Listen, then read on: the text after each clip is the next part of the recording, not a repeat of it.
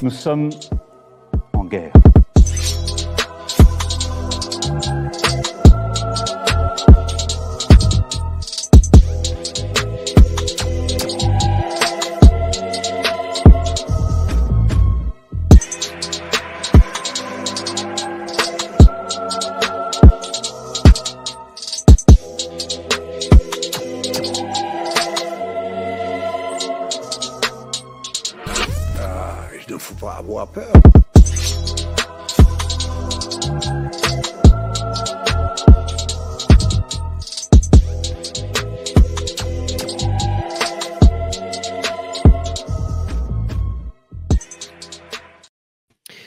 Bonsoir à tous et bienvenue sur Géopolitique Profonde. Ce soir, j'ai le plaisir de m'entretenir avec Martin Pelletier. Bonsoir, monsieur Pelletier, comment allez-vous?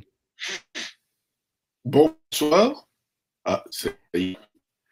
Alors, il y a une petite coupure. J'espère que la connexion ira. N'hésitez pas à dire euh, dans les commentaires si la connexion se stabilise. Bon. Ah, Euh, c'est bon. Ça s'est voilà, rétabli. Donc, il peut y avoir de temps en temps des petites coupures. Normalement, ça va être stable. Donc, je vous disais en tout cas. Donc, Martin Pelletier, bonsoir. Merci d'avoir accepté notre euh, invitation. Euh, Est-ce que plaisir. donc on- je, je- on vous on vous a invité pour un, un ouvrage qui a été publié donc aux éditions du Verbe Haut qui s'appelle donc le procès Tintin. Ouvrage que vous avez dans la main que vous pouvez montrer. Moi, j'ai un format Je vais numérique. vous montrer le procès Tintin de Martin Pelletier, donc aux éditions du Verbe haut. Et voilà, donc un ouvrage très intéressant et qui aborde euh, un sujet important, au-delà du sujet Tintin qu'on qu'on va aborder. C'est un sujet important à traiter lorsqu'on se rend compte que des œuvres culturelles euh, peuvent subir des attaques, de, des censures. Euh, et là, on parle quand même d'une d'une bande dessinée euh, qui euh, fait partie des bandes dessinées les plus connues au monde, avec des centaines de millions, plus de 250 millions d'exemplaires, je crois, euh, vendus, et qui a impacté des générations entières. Et dans cette époque moderne de cancel culture, on, peut voir donc des monuments se faire abattre petit à petit. C'est important de rétablir la vérité sur certaines accusations. Mais tout d'abord, Monsieur Pelletier, est-ce que vous pouvez vous présenter et nous dire pourquoi vous avez fait cet ouvrage? Je me présente, je suis un très vieux journaliste qui a brûlé sa bosse depuis 1978, tout ça, et donc c'est pas d'hier. Et en même temps, j'écris, je suis écrivain. Euh, j'ai un peu fait de politique, pas à l'extrême gauche, je dois bien l'avouer. Et puis voilà, j'ai pourquoi j'ai fait quelque chose sur Tintin Eh bien, parce que un journaliste, une fois dans sa vie, doit parler de ce qu'il connaît. Et comme Tintin, j'ai appris à lire dans Tintin. euh, je connais Tintin pratiquement par cœur. Je, j'aime beaucoup certaines. Euh, Tintin, je vais en parler. Pourquoi ne pas en parler? Puisque tout le monde en parle et en dit souvent des sottises. Et ça s'appelle le procès Tintin, mais ça pourrait plutôt s'appeler le procès des procès faits à Tintin. Et Hergé, son dessinateur.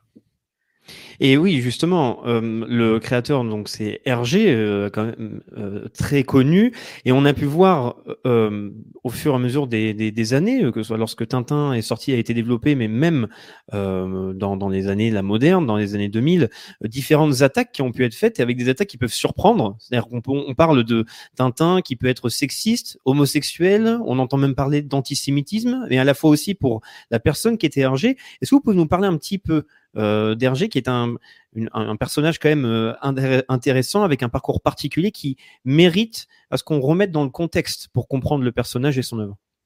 Oui, avant, pour bien comprendre ce dont il s'agit, j'aimerais citer euh, Fustel de Coulanges, l'historien, qui disait L'enseignement d'histoire est une guerre civile.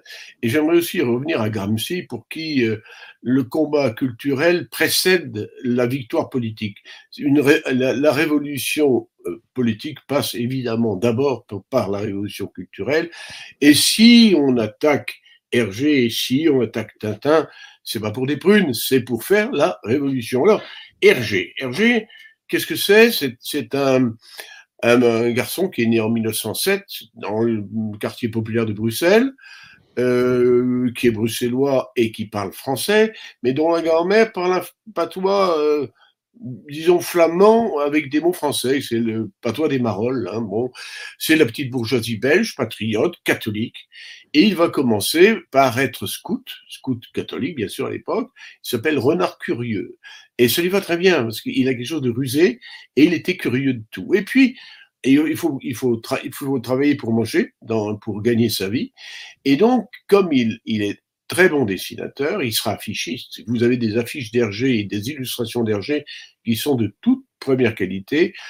Il va être, euh, comment dirais-je, engagé dans le supplément pour les enfants d'un journal, d'un quotidien catholique belge qui s'appelle le, 20, le 20e siècle. Et, donc, il sera euh, destinateur au petit 20e, sous la direction d'un abbé particulier qui s'appelle l'abbé Wallace, qui est qui est, disons-le très simplement, maurassien, et qui a, comme beaucoup de gens, comme euh, par exemple Winston Churchill ou Ezra Pound, une certaine euh, admiration pour Mussolini au départ. Mussolini, grand organisateur, et qui a remis un peu d'ordre, euh, toujours dans les premières années, dans un État italien qui allait en digue-digue. Donc Hergé commence spontanément et sciemment dans un journal de la droite catholique, où il aura, fera des connaissances, ses copains ou c'est des gens un peu plus âgés que lui sont des journalistes de la droite catholique belge. On fait les pommiers ne donnent pas des pommes et les poiriers pas les, pommiers ne donnent pas des poires et les poiriers pas des pommes. Tout ça est extrêmement cohérent et il fait la connaissance notamment et ce sera pour lui une grande chance parce qu'ils resteront amis, mais pour sa réputation une très mauvaise chance. Il va euh, il va faire la connaissance d'un monsieur qui s'appelle, un garçon qui s'appelle Léon de Grelle, et qui va devenir plus tard, quelques années plus tard, le chef d'un mouvement euh, fascisant qui s'appelle Rex, chef de Rex, qui sera élu, qui aura une grande influence, et puis la, le Parlement belge, puis la perdra, et qui pendant la guerre euh, aura euh, d'abord sera exfiltré en France où il sera euh, battu presque à mort par ses geôliers, et ensuite, au contraire, ira se battre sur le front de l'Est dans la Waffen-SS, où il fera d'ailleurs une carrière très courageuse puisqu'il finira le grade de colonel. Mais le problème n'est pas là. Euh, euh, de Grelle était un aventurier, d'ailleurs fort drôle, que j'ai connu sur la fin de sa vie, et qui avait un talent, euh, un grand talent pour croquer les gens, mais au temps où il connaît Hergé, il n'est pas Waffen-SS. Il est reporter et très bon reporter. Et ils sont copains parce que l'un a une très bonne plume et l'autre a un très bon crayon. Et, voilà. Et comment s'appelle-t-il De qui est un peu plus, plus âgé qu'Hergé, lui envoie de la documentation de ses, de ses voyages. Et, Hergé s'en servira dans euh, ses propres ouvrages. Alors voilà, la, la, le, le destin d'Hergé posé, c'est quelqu'un qui lui-même ne fera jamais de politique, ça ne l'intéresse pas, mais qui a des copains à droite et à l'extrême droite, et on le, le reprochera très longtemps. Voilà ma hmm. première. Si vous avez un, un aspect vous semble pas traité, n'hésitez pas à me poser des questions. Je réagis plus que je n'agis. Ben, on, peut peut-être entamer un peu plus le sujet donc de Tintin, le personnage et l'univers qui a été créé par Hergé. Quand est-ce qu'il a commencé à créer ce personnage et comment les histoires ont-elles commencé? Parce que lorsqu'on parle de Tintin, surtout peut-être pour une nouvelle génération, peut-être que tous les, albums ne sont pas tous connus. Il y en a 24, euh, si je me trompe pas, le 24e étant quelque chose, un récit qui n'a pas été terminé. Mais on, peut penser à Tintin. Là, je vous interromps tout de suite. Comme ah. Je ne vous laisserai pas terminer. Il ah, n'y a que, 23 albums de Tintin. Parce que voilà à la fin de sa vie, avait donné plusieurs euh, euh, interviews où il disait Je suis comme Flaubert qui disait Madame Bovary, c'est moi, euh, seul, seul je suis capable de donner la vie à, Tintin et aux autres personnages. Donc, tous les albums auxquels il a posé le mot fin sont des albums d'Hergé, pardon, et le vin qui est une suite d'ébauches et d'esquisses, n'est pas un album d'Hergé, n'est pas Jean-Philippe Godin, qui est un ethnologue assez connu et assez compétent, a euh, consacré euh, un livre à, ce qui est intitulé Tintin chez les bigotudos, qui était le premier titre que devait avoir Tintin chez les Picaros, la dernière euh, aventure d'Hergé, et qui a eu 50 formes et je ne sais pas combien de synopsis et de bandes d'esquisses en 16 ans. Donc, le, premier, le, la première ébauche n'a rien à voir avec l'album définitif, et de la même façon, on ne peut pas savoir ce que serait devenu le petit tas de d'esquisses diverses que, qui, qui, qui, a été publié sous le nom de Tintin et l'Alpha. Nous, nous hmm. pouvons donc, parce que c'est très important du point de vue des sources, dire que Tintin est né en 1929 sur le quai de la gare euh, de Bruxelles en partant pour l'URSS et qu'il est mort dans l'avion qu'il ramenait de, de chez le général euh, Alcazar en 1967. Voilà. Tout le reste n'existe pas. Mais excusez-moi, je vous ai coupé dans votre question. non, il y, a, il y a aucun problème, mais c'est même un très bon rappel. C'est ça, euh, euh, je tiens vraiment à le souligner. Votre ouvrage est très intéressant. Déjà, il est très bien écrit. C'est euh, vraiment, il y, a une, il y a une vraiment bonne plume parce que quand vous êtes présenté, vous êtes aussi romancier, vous écrivez beaucoup et vous êtes aussi voilà, polygraphe. Et donc ça, c'est un style que l'on euh, que l'on observe immédiatement, donc ça rend l'ouvrage très agréable à lire. Mais c'est que donc là, on est là pour vraiment parler de l'œuvre et une œuvre que vous analysez complètement parce que c'est Tintin est une œuvre que vous que vous aimez normalement. Vous avez dit plutôt que vous avez appris à lire avec euh, euh, Tintin et encore une fois, euh, c'est important de protéger des œuvres culturelles lorsqu'on peut voir des attaques qui apparaissent. Donc, on va pouvoir venir sur le, euh, sur le sujet des différentes attaques. Ce que je disais précédemment, c'est certaines œuvres, euh, certaines aventures de Tintin sont plus connues que d'autres. par exemple, on a Tintin au Congo, qui a été une œuvre que beaucoup de personnes peuvent penser en disant ah oui, bah, c'est la fameuse œuvre raciste où on voit un noir qui est montré de manière caricaturale. Est-ce que vous pouvez parler un petit peu donc des premières œuvres euh, faite par Hergé de Tintin et de l'univers qui a été montré et, de savoir donc est-ce que Hergé montrait un monde caricatural? Est-ce que Hergé euh, dénonçait des choses qui pouvaient montrer qu'il pouvait être sexiste ou raciste comment penser tout ça? Eh ben, euh, on va commencer justement par ce, dont vous avez parlé, c'est Tintin au Congo. Vous savez qu'il y a actuellement une polémique autour de la nouvelle édition de Tintin au Congo, qui est maintenant préfacée, euh, et par Philippe Godin précisément, et euh, pour euh, montrer que tout doit être mis dans son contexte et un peu, comment dirais-je, euh, dire aux jeunes lecteurs qu'il faut se méfier de cet ouvrage. Bon, c'est c'est très gentil d'avoir fait ça parce que ça me fait de la publicité. Évidemment, ça tombe exactement en plein centre, en plein cœur de mon livre. J'aurais c'est certainement Sylvain Durin avec, et les éditions du Verbe haut, avec l'influence qu'ils ont sur le débat politique d'aujourd'hui, qui ont euh, fait un peu comme les grands studios d'Hollywood, ménager cette coïncidence. En tout cas, ça tombe très bien parce qu'on on voit précisément que les efforts faits par certains comment, milieux intellectuels et politiques pour brouiller les pistes. Qu'est-ce que c'est que Tintin au Congo? C'est un, album qui sort en 31, 1931, c'est-à-dire l'année de l'exposition coloniale de Paris. C'est le moment où l'Europe est, la plus fière de l'œuvre coloniale qu'elle a, euh, a réalisée, notamment en Afrique, mais aussi en Asie. Eh bien, euh, évidemment, l'ère du temps comme l'ère du temps aujourd'hui est arc-en-ciel et woke, l'ère du temps à l'époque était colonialiste. On se moque aujourd'hui, on critique avec beaucoup de condescendance ce colonialisme, comme on critiquera dans 50 ans le, le wokisme et l'arc-en-ciel d'aujourd'hui. N'en doutons pas une seconde. Simplement, chaque époque a ses caractéristiques. Mais je trouve que l'époque, la caractéristique de l'époque n'était pas si mauvaise, parce qu'il faut bien comprendre, et des historiens beaucoup plus doctes que moi l'ont bien montré, notamment Jacques Marseille tout de même, qui était euh, communiste, mais historien, euh, que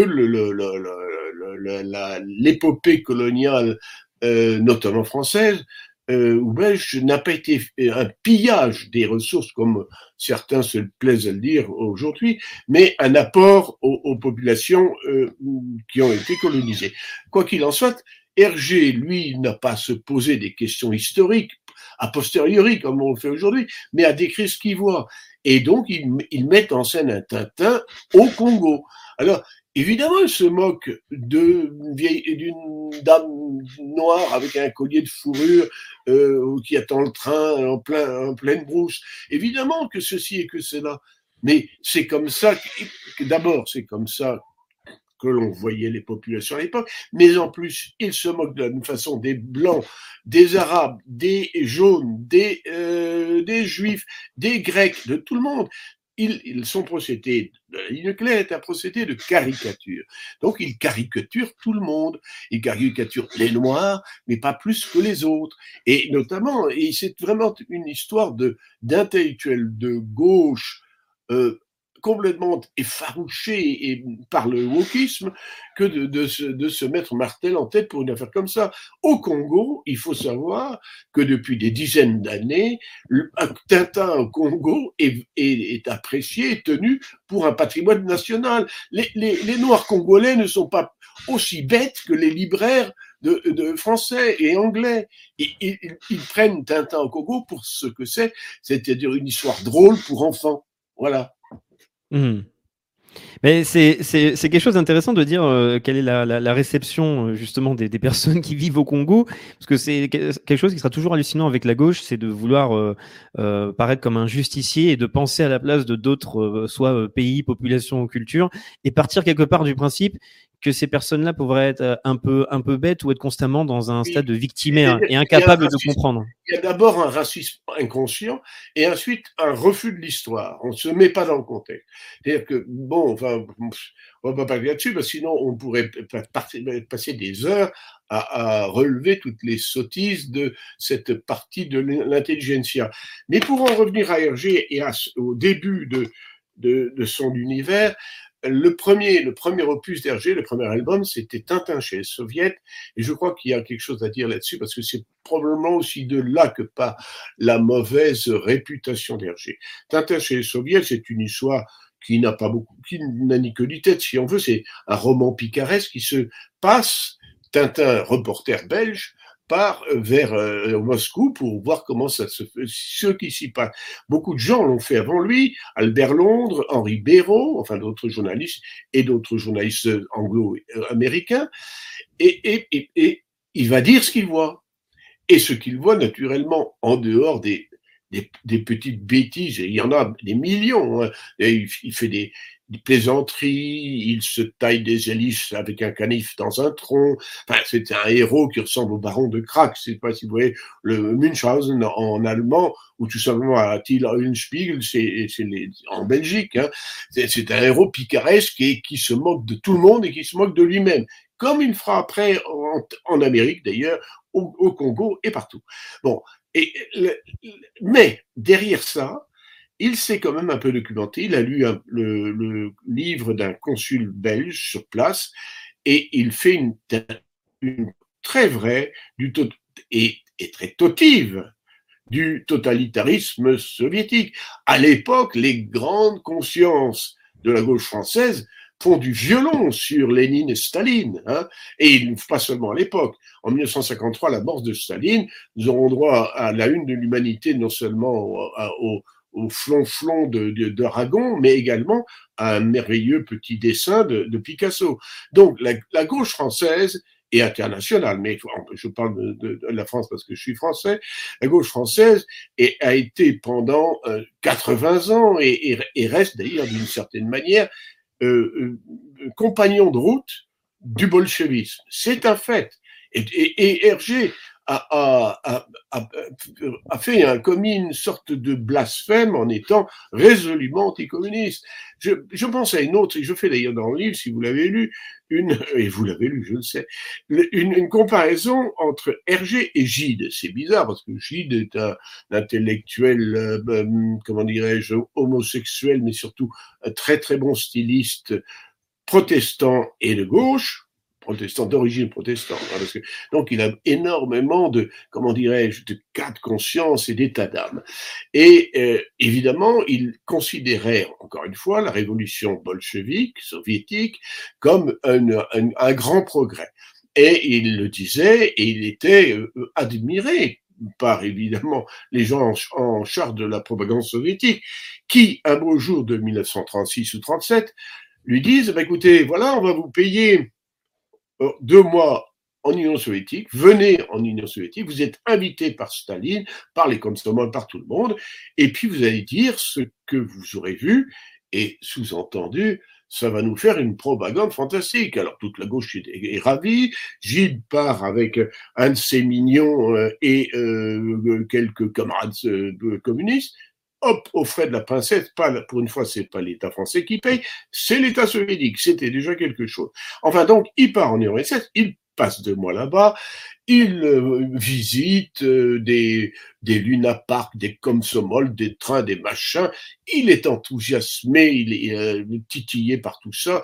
Il envoie pour le l'anniversaire le, de Staline un, un, merveilleux petit télégramme qui est resté dans les annales. Il prononce des, discours enthousiastes. Et puis il revient. Et il revient. Et à l'intérieur de cette euh, appréciation globalement positive, pour reprendre le terme de Georges Marchais, feu Georges Marchais, secrétaire général du Parti communiste, il il met quelques bémols sur notamment le culte de la personnalité, enfin des, bémols. Hein. Le livre lui-même n'est pas long, c'est 73 pages, on peut on se fatigue pas le lire. Il n'y a aucune donnée sur l'économie soviétique, rien du tout. Il y a en général des, des petits émois et, des, et aussi quelques petites questions. Enfin, les questions, les, les, les, les comment dirais-je, les réserves, elles tiennent en deux pages et demie, maxi. Hein maximum. Et il appelle ça retour du RSS. Alors, ça paraît. Et Aragon, qui organise la pub du Parti communiste et de l'Union soviétique, et furax, parce qu'il dit voilà, on lui a payé deux mois de superbes voyages et il ose cracher dans la soupe. Or, c'était pas du tout l'intention de Gilles. Il crache pas dans la soupe. Euh, il dit il y avait une mouche à gauche et une autre mouche à droite. Voilà ce qu'il dit. Et alors, quand, cela dit, Aragon est terriblement violent dans sa réaction, parce qu'il est terriblement déçu. Et à ce moment-là, Gide est, est scandalisé par l'attaque fait, il, se prend quand même pour un grand prêtre, comme euh, 20 ans plus tard euh, sera Sartre. Hein. Quand on est une grande conscience de la gauche, on n'aime pas qu'on vous dise que, que vous faites mal. Hein. Alors donc, euh, il, est choqué. Et cette fois-ci, il fait un, autre livre de 100 pages qui s'appelle Retouche du voyage, de retour du voyage de Rachel, qui lui est carrément beaucoup plus violent et beaucoup plus argumenté surtout. Et voilà. Et alors, maintenant, on vend le tout en enlevant, dans la même édition, on vend le tout, le voyage et les retouches. On enlève le, discours prononcé et le télégramme à Staline, hein, parce que, évidemment, et on dit, oui, voyez-vous, Gide, voilà un type qui a eu du courage de dire, bon, il a fait ça en 37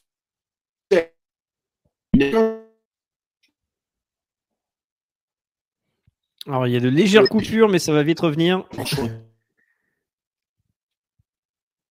Et si, voilà, c'est revenu, si simple et si, et si caricatural. Non, Hergé a été courageux et a vu les choses à temps. Gide n'a pas été courageux et a mal dit les choses après coup. C'est ça la réalité des faits quand on regarde les documents et quand on regarde la chronologie. C'est ce que j'essaie toujours de faire dans mon livre.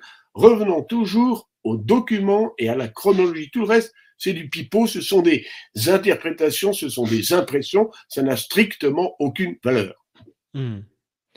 Et là, c'est un sujet intéressant, euh, donc parce qu'on peut voir que les, les, différentes aventures de Tintin, en tout cas les œuvres euh, donc euh, écrites et dessinées par Hergé, euh, abordent des, des sujets, des, des, univers différents et aussi traversent les époques, parce que c'est peut-être que des, des personnes auraient du mal à se rappeler quelque chose d'important, c'est qu'on parle d'une chronologie très longue pour les aventures Tintin. C'est qu'on passe par les années 30, on passe par la Seconde Guerre mondiale, et ensuite il y a les années 50, 60. Donc il y a un monde, un contexte historique qui change. C'est pour ça euh, d'ailleurs qu'on peut voir les différentes réactions qu'il y a eu aux œuvres euh, de Tintin certaines réceptions. Et est-ce que vous pouvez donc nous dire un petit peu euh, les différents sujets importants que euh, Hergé a pu traiter dans les œuvres de Tintin, vous qui êtes un amoureux de Tintin, quel est quel, est l'apport qu'il peut y avoir lorsqu'on lit cette bande dessinée? Parce que vous avez dit, j'ai appris à lire avec Tintin, mais on peut peut-être commencer à se concentrer sur le personnage de Tintin et de l'univers qu'il y a.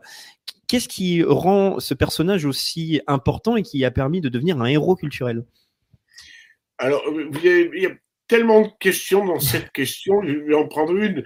Je vais prendre la première, puis après on reviendra sur Tintin, le personnage Emilou. La première est finalement la politique d'Antin, les politiques d'Antin. Alors on peut faire en gros deux périodes. Hein. Jusqu'à la guerre, euh, il y a un Tintin qui, est, euh, ouvertement euh, rentre dans des questions politiques. Vous avez par exemple Tintin euh, euh, chez les soviets, bon, c'est clairement euh, euh l'étude de l'URSS. Tintin en Amérique, c'est l'étude de, de, de, du capitalisme américain. On, dit ça de façon un peu ridicule, c'est évidemment pas seulement ça, mais c'est ce contexte-là. Euh, l'oreille cassée, c'est Tintin et les, les guerres, euh, les prononciamentaux d'Amérique du Sud. Qu'est-ce que, le sceptre d'autocar, évidemment, c'est c'est la menace, on sent monter la menace de guerre en Europe. C'est l'histoire, pour dire vite à ceux qui ne connaissent pas, c'est le, il y a un monarque qui s'appelle Muscar XIII, euh, ou 14, je me souviens plus, ma, mémoire fléchit, euh, qui euh, est menacé par un, un, groupe fasciste. Le chef du groupe fasciste s'appelle Mustler. Le, le, nom est quand même assez euh, évident, Et qui est le représentant euh, en Sildavie, que dirige le roi de Sildavie Muscat, euh, de, de, du pays extérieur qui est euh, adjacent, qui s'appelle la Bordurie. D'accord. Et donc, euh, l'intrigue ressemble un peu à l'Anschluss, à une tentative d'Anschluss ratée, avec, euh, ou, ou, ça ressemble aussi un peu à l'affaire des Sudètes, mais ressemble aussi à l'Albanie. La, à la, Quoi qu'il en soit, c'est un concentré des, des, des affaires balkaniques euh, d'Europe centrale euh, dans les années 30.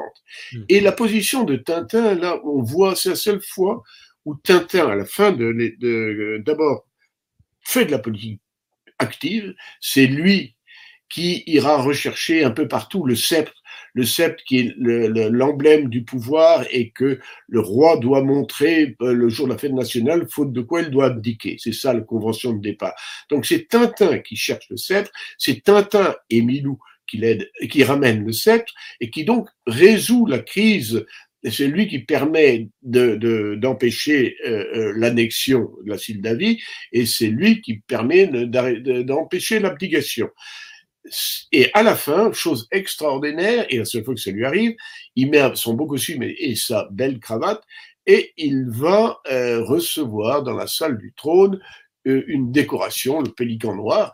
Donc, l'avenir, ça veut dire une chose, c'est que là, vraiment la seule fois où Hergé de sa politique à lui. C'est un monarchiste belge. D'ailleurs, pendant la guerre, il sera, malgré les, malgré les vents et les tempêtes, sera toujours fidèle à Léopold III, le roi belge. Voilà. Donc c'est ça la politique de Tintin. Pour le reste, à un moment donné, il paraît être associé à, la fin de sa vie, il sera plutôt écolo, vaguement écolo, mais c'est ça la politique de Tintin. Alors, il y aura la guerre.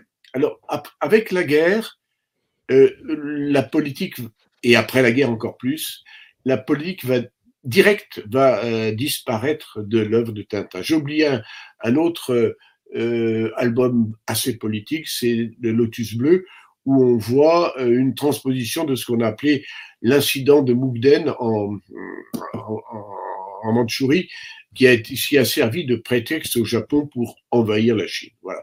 Donc c'est le premier Tintin. Et ensuite le Tintin de la guerre puis de la maturité va prendre euh, ça prendre, énormément de recul vis-à-vis de la politique directe.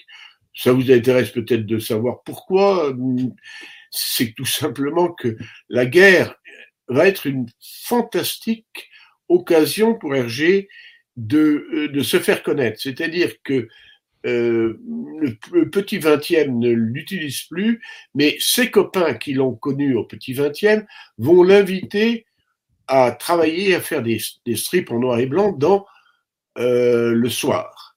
Or, le tirage du soir, qui est le grand quotidien belge avec la Libre Belgique, ça n'a rien à voir avec le petit 20e. Et, et Hergé va euh, exploser littéralement pendant la guerre. Il va d'ailleurs faire, il commence, il y a le crabe aux pinces d'or, il y a le hum, secret de la licorne, le trésor de l'Arkham le rouge, le euh, ah les sept boules de cristal. Il va même commencer sans les terminer euh, l'or noir. Voilà. Donc cinq albums. Vous vous rendez compte la, la mmh. prolixité.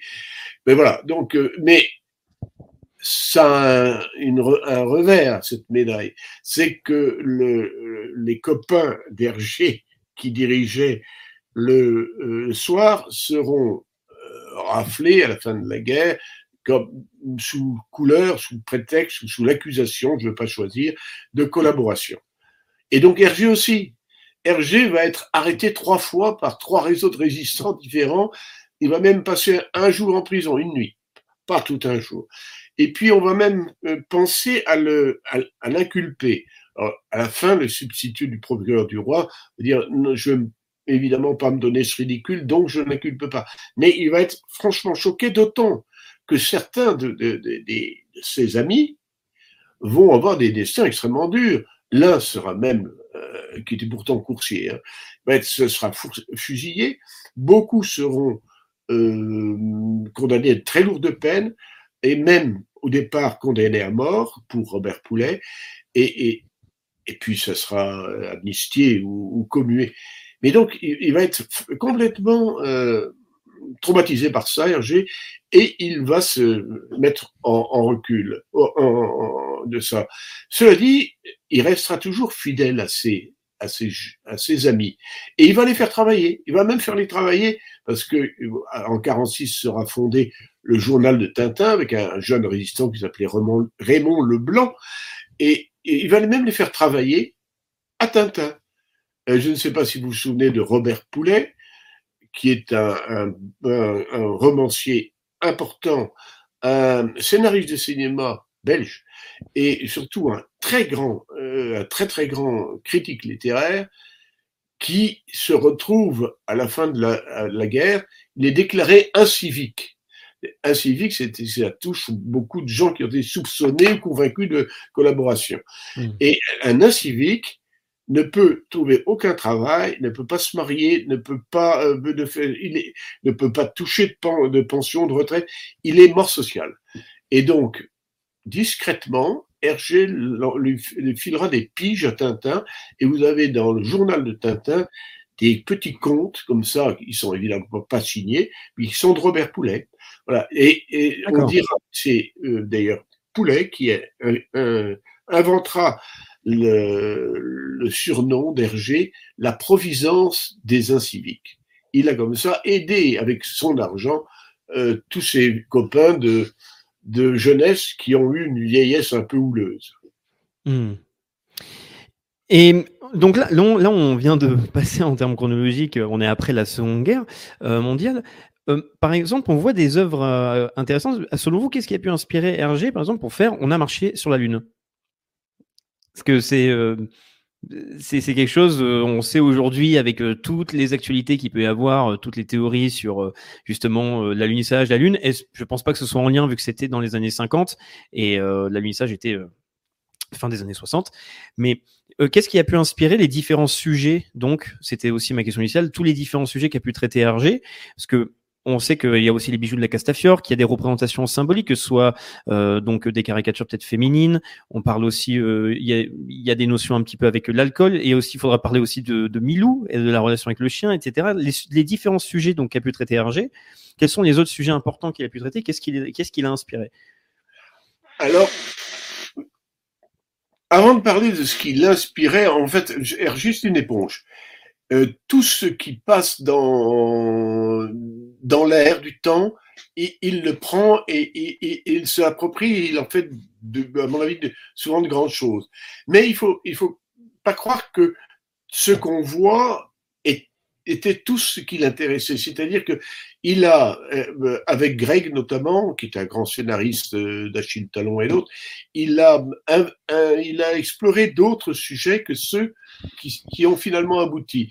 Euh, cela dit, ce qui est frappant chez Tintin, euh, chez Hergé, c'est que en développant son monde, il a fait considérablement euh, évoluer ses personnages de départ. Tintin et Milou, au départ, c'est quoi? Ce sont deux copains. Deux copains qui font tout ensemble. Et on le voit très bien dans, dans Tintin chez les Soviets, mais on le voit aussi dans Tintin au Congo. Par exemple, Tintin sauve Milou à plusieurs reprises, mais Milou sauve Tintin aussi. C'est lui qui attaque le lion, coupe la queue du lion et, sauve ainsi Tintin que le lion ramassé comme vraiment un, vieux paquet. Et euh, cette espèce de symbiose qui se euh, manifeste par des dialogues incessants et parlent l'un avec l'autre, va encore euh, durer jusqu'à euh, Tintin en Amérique. Tintin en Amérique, euh, ils sont mitraillés par la fenêtre ensemble, c'est-à-dire que ce sont heureusement leurs mannequins qui sont mitraillés. Ils sont pendus deux fois ensemble, une fois par les shérifs, une fois par par des lyncheurs. Et heureusement, ça ne marche pas, mais ils sont pendus tous les deux. Ils sont noyés ensemble et finalement, il, se retrouve à la page 60 ou 61, donc à la fin du livre, et Tintin qui, qui, sort de l'eau avec où il devait se noyer avec des haltères qui qui étaient heureusement des, des faux haltères en bois, et il était en train de les casser sur une vedette. Et Milou lui dit euh, fais vite parce que parce qu'il était attaqué par deux, deux, deux malfrats.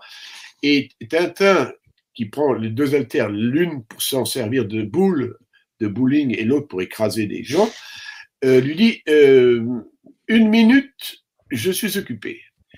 Et donc, ils se répondent. C'est bien un dialogue. Ce, ne sont pas des bulles internes. Hein. C'est un dialogue. Mais c'est leur dernier dialogue. Depuis, Tintin et Milou n'ont plus jamais parlé. Alors c'est un, on s'est toujours, demandé pourquoi.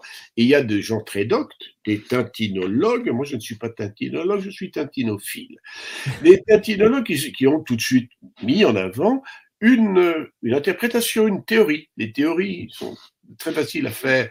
Ils se sont dit voilà, euh, à partir du moment où dans euh, euh, le, dans le Lotus bleu, Tintin fait un grand effort de, documentation pour atteindre plus de réalisme. Et c'est vrai que le Lotus bleu est un, ouvrage assez bien documenté. À partir de ce moment-là, évidemment, la fable, les conventions de la fable disparaissent. À ce moment-là, Tintin et Milou ne peuvent plus parler. Un homme et un chien ne parlent plus. Je dis, tout ça, c'est bien joli, mais c'est complètement absurde et faux. Pourquoi? Parce que le Lotus Bleu n'est pas du tout un album réaliste. Il est documenté, mais il n'est pas réaliste. je vous on si vous l'avez lu récemment, vous en avez vu 15 exemples. Tintin se, déguise en général japonais fumant le cigare pour passer là vole une automitrailleuse. Tintin euh, s'évade euh, de sa cellule en passant par-dessous le, le, pavement. Tintin euh, qu'est-ce qu'il fait? Il casse la figure à trois immenses hindous venus le corriger dans sa, dans sa cellule, etc. etc. donc il n'y a pas plus de, euh, de réalisme dans le Lotus Bleu que de beurre à la cuisine. Et ça continuera d'ailleurs dans plusieurs autres euh, albums. Et puis surtout, Tintin a cessé à parler à Milou, cessé de parler à Milou, avant le Lotus Bleu il cesse de parler à Milou dans un album qui s'appelle Les cigares du pharaon. Et les cigares du pharaon, encore une fois, non. Mais alors strictement rien de réaliste, hein, parce que il saute. Je sais pas si il est interné dans un asile psychiatrique dont il sort en mettant une soupière sur la tête des deux infirmiers qui se laissent faire, et il, il arrive à sauter l'enceinte en sautant sur le d'un arbre sur le ventre d'un gros hindou. Ensuite, il, euh, passe la camisole de force à un tigre, etc., etc.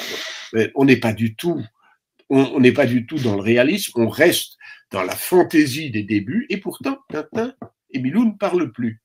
Alors, qu'est-ce qui s'est passé?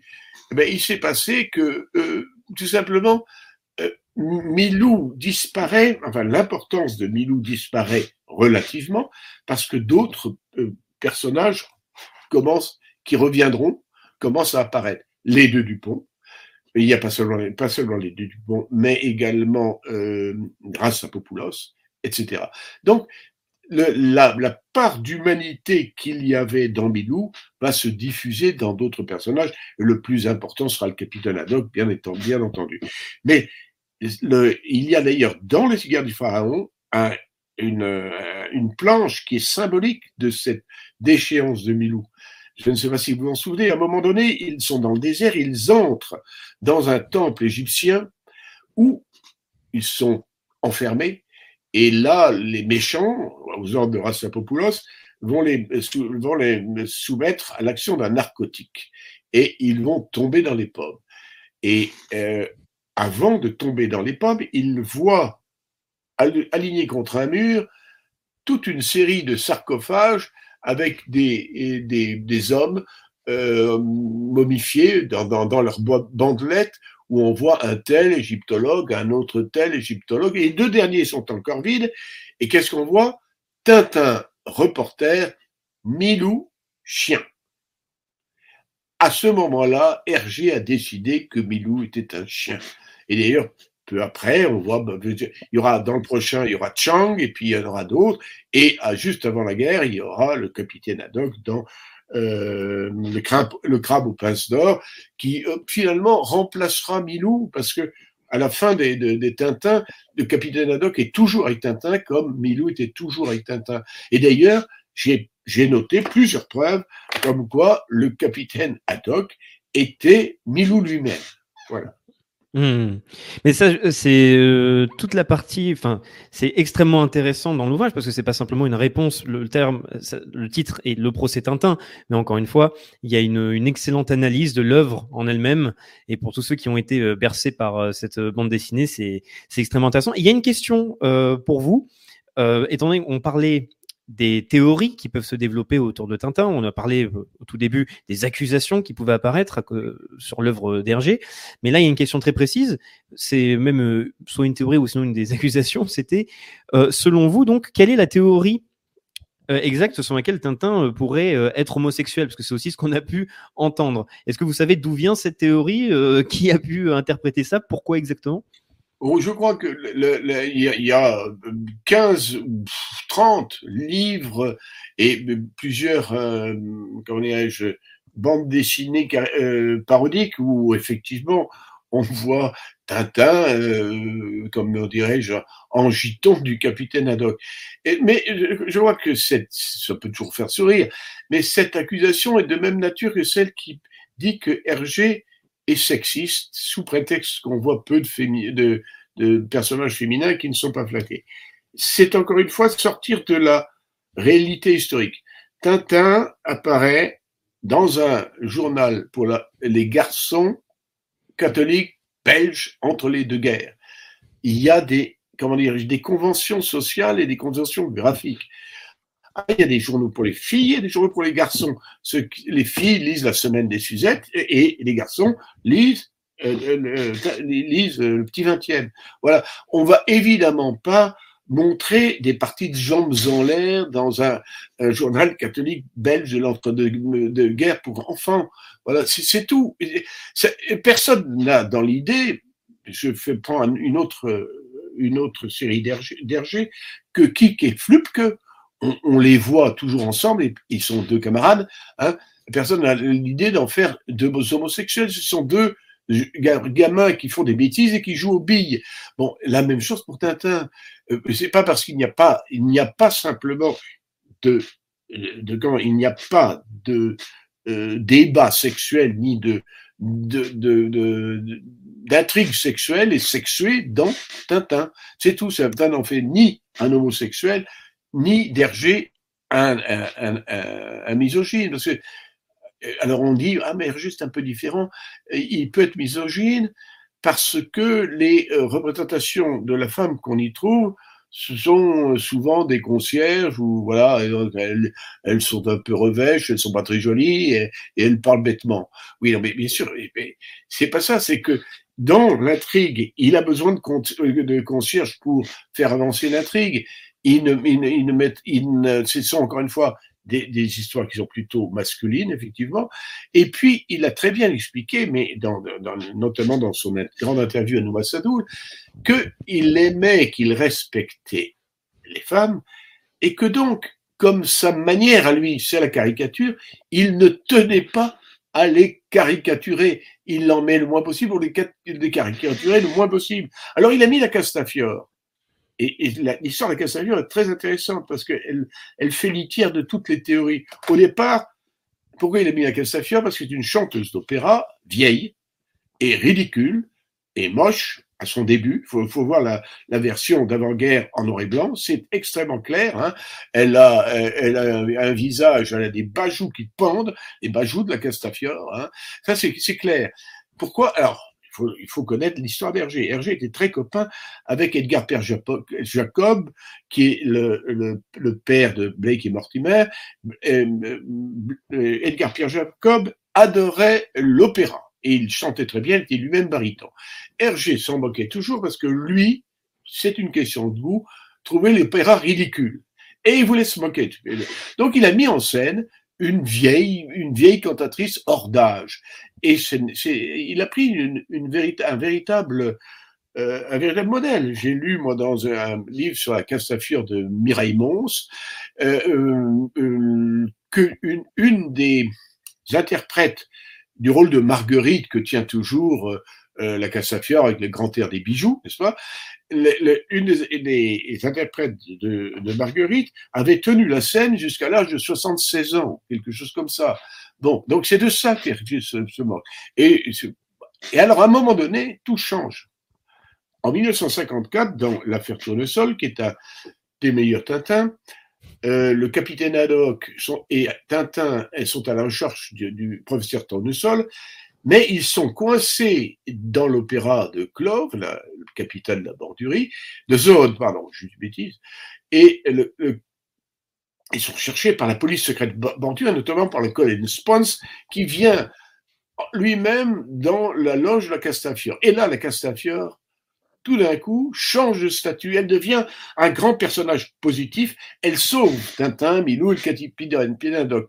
Alors, il se pose une question à Hergé comment va-t-il montrer que la Castafiore n'est plus une mémère ridicule, ou elle le reste quand même, hein, mais un personnage positif, eh tout simplement, il va le faire. Alors là, vous me direz d'une manière un peu sexiste, mais surtout d'une manière graphique. On ne peut regarder le western, on peut montrer qu'un un, un, personnage positif qu'en le rendant impressionnant et beau. Et c'est ce qu'il va faire de la Castafiore, qui tout d'un coup, sa, rose, sa euh, belle rose, robe rouge et sa coiffe blanche qui, qui équilibre son grand nez, devient un personnage plutôt beau et, donc très positif. Ce qui fait qu'à la fin de sa vie, Hergé pourra dire, euh, en répondant à Nouma Sadu, quel âge a-t-elle? Environ 45 ans. Il est évident que c'est peut-être le cas à partir de 54, mais qu'en 1938, la Castafiore avait 75 ans. Voilà. Donc voilà, deux, deux, procès qui sont simplement le, le, fait de la méconnaissance du sujet, l'homosexualité de Tintin et la, la misogynie d'Hergé. Eh bien, écoutez, bah, euh, je, je, je, pense, là, on, on, va arriver euh, autour des 50 minutes, donc je pense qu'on va, on a déjà pu faire euh, un, un, tour assez important euh, des principales critiques et on a pu voir aussi votre votre passion et votre érudition sur le sujet. Je renvoie justement euh, au livre directement, le procès Tintin. Je le répète encore une ah, fois, il est très bien écrit. Il faut le montrer aux éditions du Bervero. je me permets d'ajouter avant de vous poser, je vais vous poser une dernière question évidemment pour conclure, mais c'est une excellente initiative de la part des éditions du Verbeau et aussi de votre part d'avoir dit ça parce que il faut encore une fois le rappeler, euh, c'est peut-être un sujet très précis, peut-être que des jeunes pourraient se demander pourquoi on traite un, sujet pareil. Mais on parle encore une fois d'un héros culturel qui a influencé euh, des générations et on baigne aujourd'hui dans un monde qui vise à modifier, voire à détruire la culture, et euh, ce qui est extrêmement important. Donc il faut être sur tous ces fronts-là. Parce que je ne sais pas si, Monsieur Pelletier, vous avez suivi certaines affaires de culture moderne, mais quand on voit par exemple Le Seigneur des Anneaux, qui a aussi marqué des générations, et qu'on voit des productions américaines qui décident de mettre obligatoirement des personnes de couleur euh, pour justement lutter contre le racisme, d'autres œuvres qui veulent transformer euh, des héros en homosexuels ou en LGBT. C'est quelque chose qui justement, on parle d'œuvres qui bercent l'enfance de, beaucoup de jeunes, et c'est quelque chose qui est important de protéger la culture. Il est très important de le faire, et actuellement, oui, il y a vraiment une, tentative organisée et lourde de, de, censurer et de changer. C'est aussi ridicule de, de, de, de nier euh, ce qui a été fait que, par exemple, de, si on, demain on faisait un biopic de, euh, comment s'appelle, Mandela, on ne choisirait pas Sophie Marceau pour l'incarner. Bon, mais c'est la même chose. Il faut tenir compte de la réalité. Tintin euh, est une œuvre qui a mis en scène la réalité qu'Hergé pouvait voir en, entre 1929 et 1963. J'ai 1963 parce que le dernier grand album, c'est les bijoux de la Cassafiore. Les deux derniers, ce sont des péchés de vieillesse. Mais euh, donc, c'est de ça qu'on parle. Ça fait déjà pas mal. Hein. Ça fait, euh, si je me trompe, 34 euh, ans. Il y a beaucoup de choses qui se sont passées dans 34 ans. On ne peut pas tout réécrire l'histoire. On peut aussi réécrire Saint-Jean, on peut réécrire euh, Shakespeare, on peut réécrire Racine, on peut tout réécrire. Mais non, ça n'a strictement aucun intérêt. Justement pour que les jeunes générations et les plus anciennes, parce que c'est comme des vieux cons qui, s'occupent de ça hein, souvent, les, puissent se rendre compte qu'il y a une diversité, qu'il y a une diversité intellectuelle, qu'il y a une diversité culturelle, qu'il y a une diversité de civilisation, il faut précisément conserver intactes les, les, les, les, manifestations, les preuves de cette civilisation. Si vous euh, détruisez ce que vous n'aimez pas dans Notre-Dame ou dans le Louvre, si vous euh, repeignez, euh, euh, comment dirais-je, Versailles en arc-en-ciel, eh ben, vous aurez simplement dénaturé la réalité, vous aurez empêché les gens qui arrivent maintenant de comprendre pourquoi ils sont là, comment ils sont là et, et quelles sont les autres options. On est en train de faire, par bêtise et par esprit révolutionnaire, je pense que là, euh, il y a quelque chose de vraiment diabolique, euh, politiquement diabolique. On est en train de détruire la civilisation occidentale et européenne, parce que l'Occident, pour moi, c'est pas grand-chose, mais européenne, voilà. Oui. C'est très important et on le voit avec les œuvres qui peuvent apparaître sur les plateformes comme Netflix ou alors les grands groupes de production comme Disney qui d'ailleurs sont en train de s'effondrer et qui semblent en tout cas en termes de production se concentrer essentiellement sur le LGBTisme et ça semble très important pour eux de le montrer à des enfants euh, pour leur faire comprendre qu'apparemment c'est la norme. LGBTisme, et attention, et j'appelle ça tout l'arc-en-ciel, c'est-à-dire tout l'arc-en-ciel de toutes hmm. les couleurs. Il y a, toutes les diversités sexuelles, de genre et de, et, de race. Il n'y a, plus de, il n'y a plus de, de, de frontières aucune. oui, parce que justement, excusez-moi, je, me permets d'ajouter, c'est que par exemple, on parlait de donc de Netflix, c'est euh, une autre affaire qui avait fait beaucoup de bruit euh, récemment. C'était toute une série sur Cléopâtre faite par Netflix. C'est Cléopâtre était devenue noire parce qu'elle doit être noire. De la même manière qu'on voit des personnes qui, qui disent que Socrate était noir, que Jésus était noir. C'est vraiment euh, le, le combat des communautés. Eh oui. Mais c'était rigolo au départ quand ça s'appelait le, le, la manie de la mélanogénèse. Vous savez, c'est de tout l'Égypte est due à, des pharaons.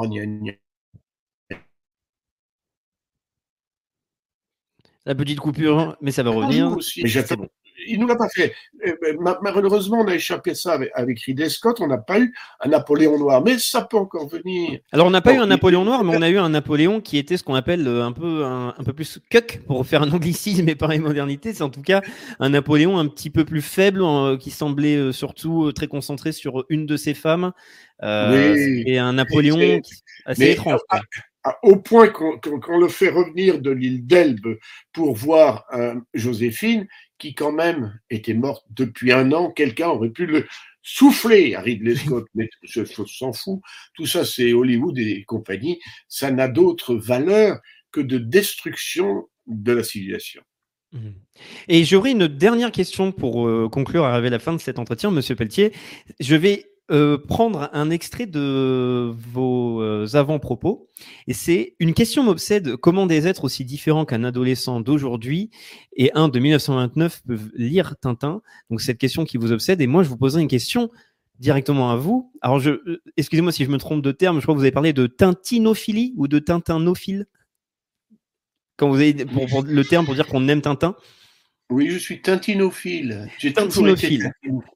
Et donc, je vous poserai la question pourquoi euh, aujourd'hui faudrait-il faire découvrir ou redécouvrir à la jeunesse Tintin, les aventures, qu'est-ce qui vous a fasciné Qu'est-ce qui, selon vous, euh, rend euh, cette œuvre marquante ou magique Sachant qu'on sait qu'il y a les, à la fois les, les, fêtes qui arrivent et on cherche toujours des cadeaux qui peuvent être faits. Je pense que c'est important de donner des cadeaux utiles et pédagogiques à la jeunesse, surtout dans ce Bah, climat moi, général. Je de- dirais, très simplement, je dirais très simplement que j'en sais rien.